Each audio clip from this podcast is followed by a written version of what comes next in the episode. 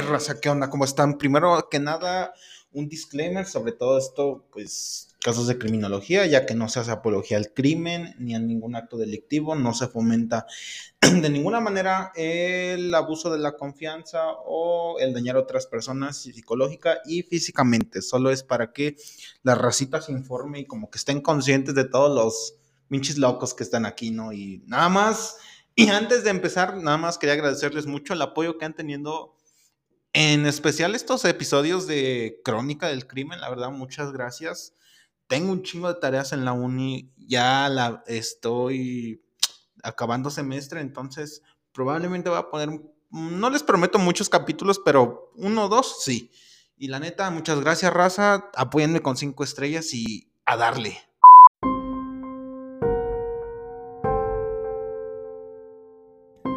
Y bueno, pues el día de hoy y como siempre, bueno, como lo han notado en estos últimos ocho capítulos, me parece, de la crónica del crimen, volvemos a México. La verdad, esta es una temporada de México.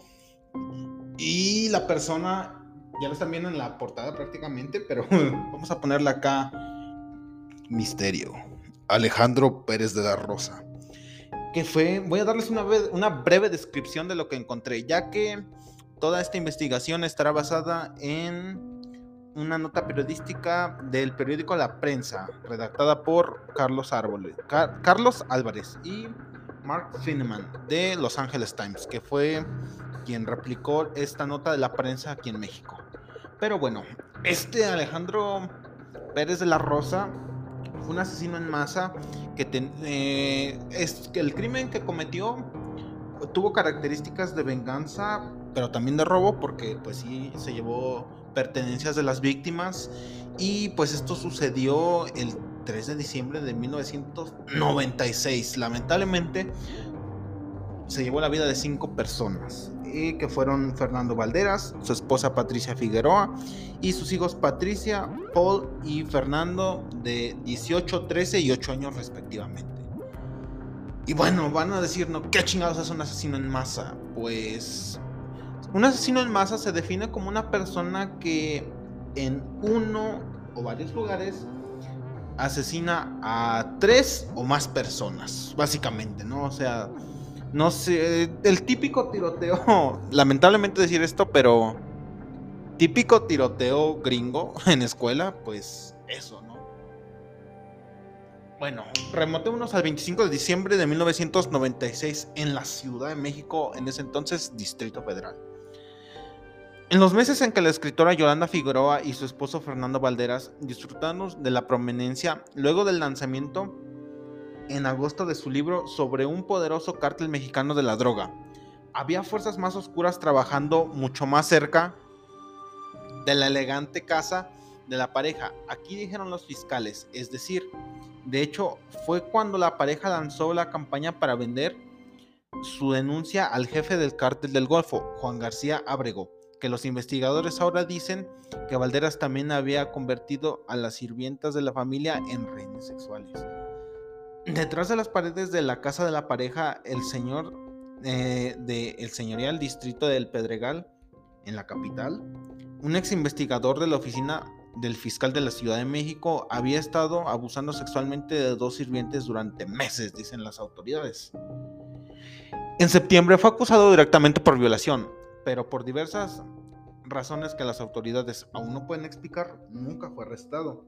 Y mientras el libro de la pareja que estaba agotado en las librerías de todo el país, el comportamiento de Valderas en la casa levantaba la furia eh, de los de las criadas, de quien trabajaba ahí, de los choferes, jardineros, etcétera, ¿no? Y finalmente la burbuja estalló el 2 de diciembre los conductores y una de las criadas planearon los asesinatos de la pareja, dicen los investigadores. La mañana del 5 de diciembre de 1996,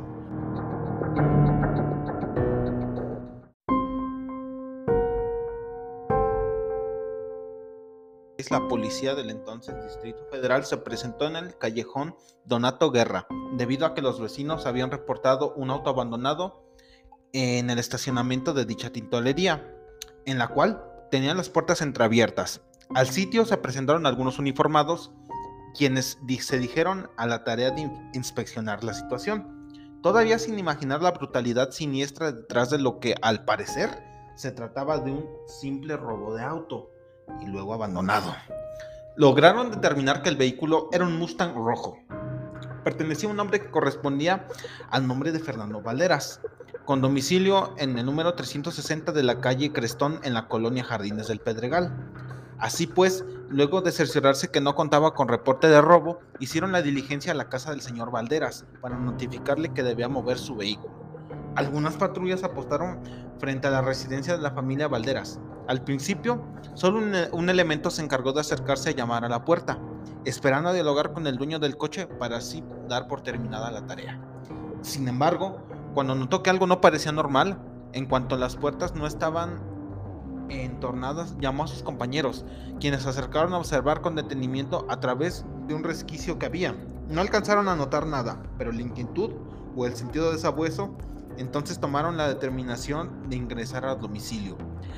A toda vez que los elementos sospechosos se habían acumulando, un auto abandonado misteriosamente, la puerta principal de la, mansión, entreabierta. Nadie contestaba los llamados y había un silencio sepulcral. Al ingresar a la casa, lo primero que percibieron los agentes fue el terrible olor a muerto, sangre derramada y rastros de una batalla, o más bien una masacre.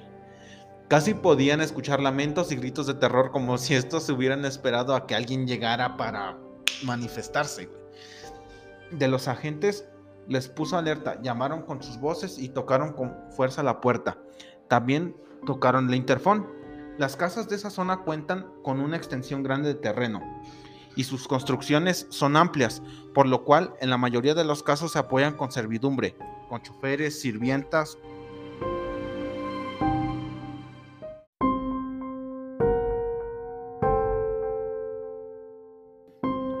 Poco a poco se fue descubriendo la escena sangrienta.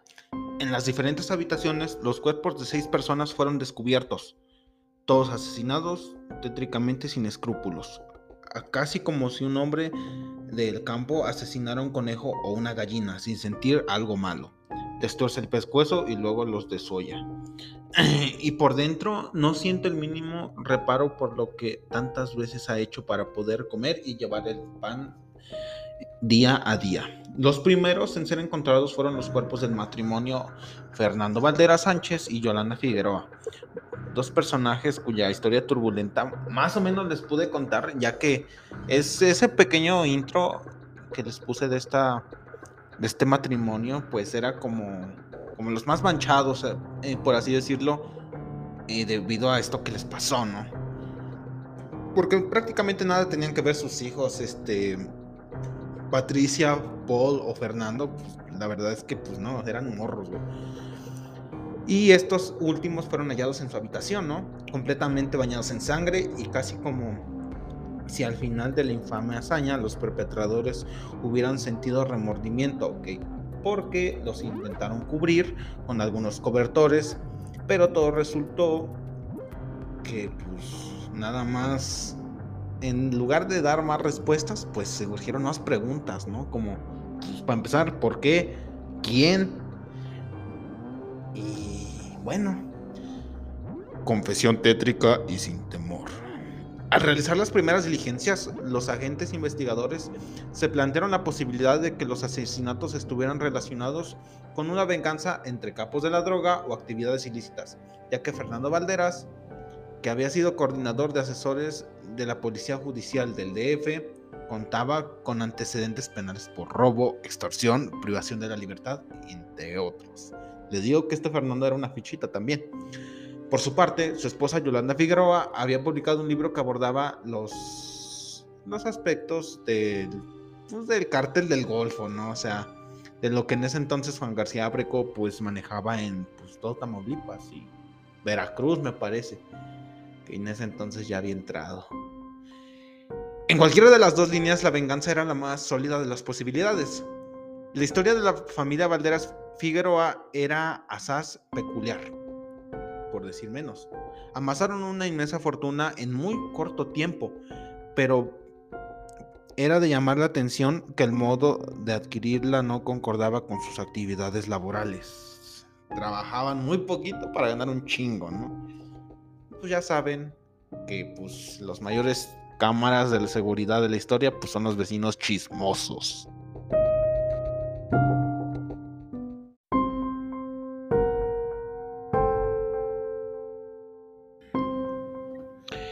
Entre sus posiciones se encontraba la lujosa, pues sí, la lujosa residencia de Jardines del Pedregal. Además, no hacía mucho tiempo que habían fundado una revista titulada El Cuarto Poder, cuya sede se ubicaba en la Copa de Oro en Ciudad Jardín. Asimismo, contaban con la caballeriza de la Jusco y un taller que presumiblemente comerciaba con autos ilegales en la céntrica calle de Izagaga y el eje central Lázaro Cárdenas. Es coordinador de asesores de la Policía Judicial del Distrito Federal. Varias veces fue requiriendo por la autoridad mediante orden de aprehensión pues se le acusó de extorsionar a agentes judiciales y comandantes. Además, a través de su revista se convirtió en un artífice de la infame lista de narcoperiodistas, supuestamente inventada contra sus oponentes para ingresar a las filas de la PGR, o sea, Procuraduría General de la República. Todos estos elementos hacían pensar hasta el mejor y más perpicaz agente investigador que la respuesta se encontraba detrás de estos hechos. Pero no había que buscarle tres pies al gato, simplemente había que seguir la línea con la que se presentaba ante ellos. Sin embargo, había algo que no encajaba del todo caso. ¿Qué deshacía todas las conjeturas respecto al hecho evidente del asesinato contra una familia debido a sus actividades? ¿Por qué no habían dejado a una persona con vida? A todos los integrantes de la familia les habían dado un golpe de gracia en la cabeza con un objeto que se incrustó dentro de sus testas, acabando con sus vidas de manera instantánea. Pero, ¿por qué al chofer no le habían aplicado el mismo remedio contra la vida? En tanto, las investigaciones continúan. También las autoridades esperaban a que el sobreviviente despertara para que diera, pues, un, rayo de luz sobre este caso bien oscuro solo de este modo para poder llegar a una conclusión y obtener justicia, pero no se pudo. Y pues así acabó esto, esto que no se sabe si fue un asesinato político, que probablemente lo fue, o un simple robo que salió muy mal. Pero la verdad, las fotos de la de las de esta familia Figueroa, verga, güey, o sea, sí los madrearon muy feo, güey. Nada más queda pues ponerle llave a su casa. Si son alguien pues que tiene cosa que les pise, cola que les pisen o aunque no, o sea, cierren sus ventanas y con yo doble llave a la verga y bendiciones, banda. Bye.